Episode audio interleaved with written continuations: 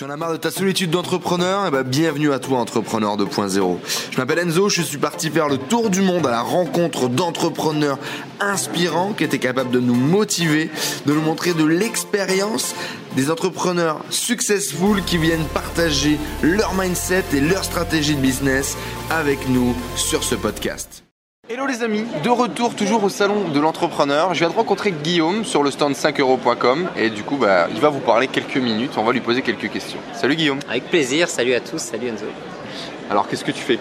Eh bien je suis à la tête d'un site qui s'appelle 5euros.com. C'est un site d'échange de microservices en ligne. Ouais. Voilà. Donc le but c'est que les services démarrent à 5 euros et euh, tous les services se font sur la plateforme. C'est-à-dire qu'il n'y a pas de physique. Donc ça peut partir de je vais te faire ton CV, je vais te faire une correction de texte, euh, je vais te corriger une photo, Ouais. je vais même te jouer à la trompette euh, joyeux anniversaire pour 5 euros et t'envoyer la vidéo. Ouais. Donc tout ce qui peut être fait en ligne peut être fait sur 5 euros. Yes. Ouais, D'ailleurs, moi, je connaissais pas euh, Guillaume ni euh, je savais pas qu'ils allaient être là aujourd'hui.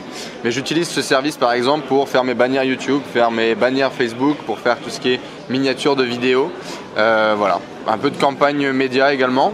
Toutes les prestations de services que je peux déléguer, qui sont importantes mais qui sont pas vitales. Et euh, j'ai trouvé des prestataires plutôt cool sur la plateforme. Ça s'est bien passé. Ça me coûte pas très cher, ça s'est bien passé. Euh, pour le coup, par exemple, l'intégralité euh, du branding de la chaîne YouTube m'a coûté 50 euros. Quoi. Ah bah ça Donc c'est bien. C'est un bon plan. hein. C'est bien, ouais, c'est plutôt un bon plan. C'est surtout ça s'adapte vraiment aux gens qui ont peut-être pas les moyens d'aller vers des professionnels qui sont vraiment chers, Ouais. qui le valent, hein, attention, hein, ça on Mhm. met pas en cause ce, Ouais. ce- ce point-là, mais justement c'est des gens qui sont débrouillards, qui travaillent rapidement, Mhm. plutôt pas mal, et donc euh, à des budgets bien entendu moindres.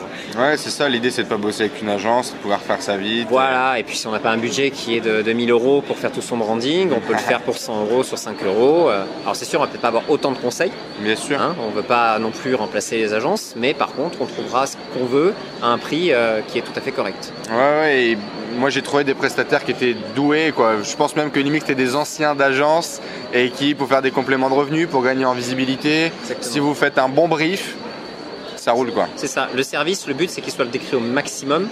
C'est comme un produit. Mhm. Quand on achète un pot de yaourt, on sait ce qu'il y a dans le pot de yaourt. Ouais. Et là, on sait ce qu'on a dans le service. Donc une fois que c'est très précis, justement, le client il va aller vers ce service très précis, il sait déjà ce qu'il va acheter. Donc le brief finalement il est fait. Il faut juste affiner en sachant exactement ce qu'on veut. Et derrière, après le vendeur, il a juste à dérouler. Ok, génial. Merci Guillaume. Mais de rien. Bon, et l'entrepreneur alors derrière ce service? Ah, qui je suis? Ouais. Bah, il y a 8 ans, euh, j'ai créé avec mon associé un truc euh, qui a un peu buzzé, qui s'appelle VDM. Le créateur de VDM, les amis, sur la chaîne YouTube. Ouais, ouais, ouais. Et, euh, et puis bon, on avait, on avait des idées comme ça euh, qu'on a fait à côté de VDM. Et 5 euros faisait partie de ces, ces idées-là. Et, euh, et finalement, euh, elle est en train de bien marcher. On, fait, on fait des trucs qui sont pas mal. Ouais. Et donc on s'en occupe maintenant de manière un petit peu plus impulsive et assidue. Voilà. Ok, génial. Et tu as entrepris jeune, toi, Guillaume Euh, j'ai entrepris juste après mon école, j'ai jamais fait un CV, je suis jamais rentré dans une boîte.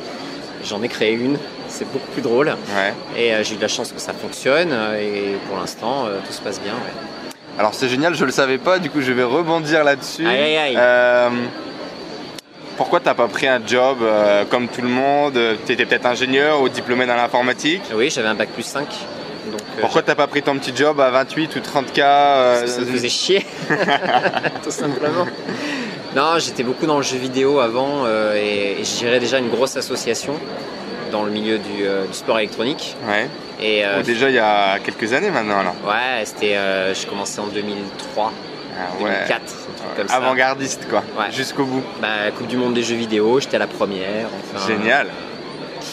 Et, euh, et finalement, euh, enfin voilà, ça m'a donné l'envie de créer des choses, de gérer des, des structures. Et mon associé était aussi dans ces structures-là, donc on s'est rencontrés. Euh, lui, il finissait d'avoir son bac, moi j'avais mes études.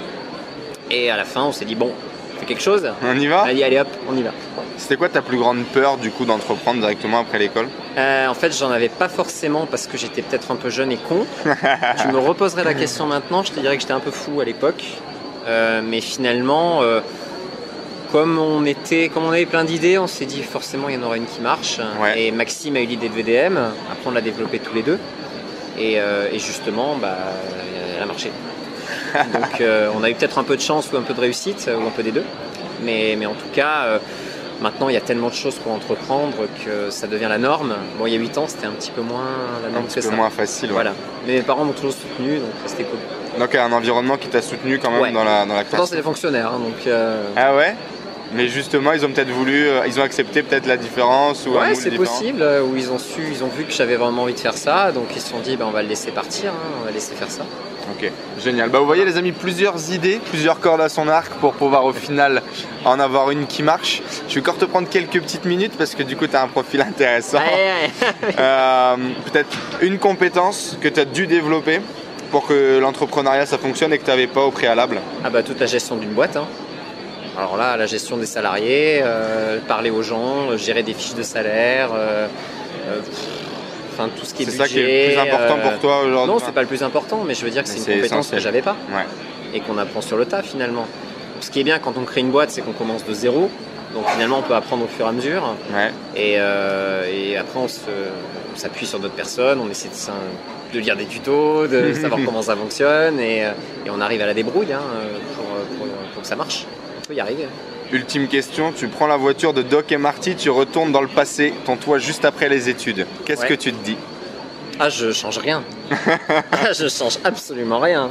Qu'est-ce que tu te dis Euh, je me dis qu'on va créer un site qui va faire rire pas mal de gens et que ça va être cool.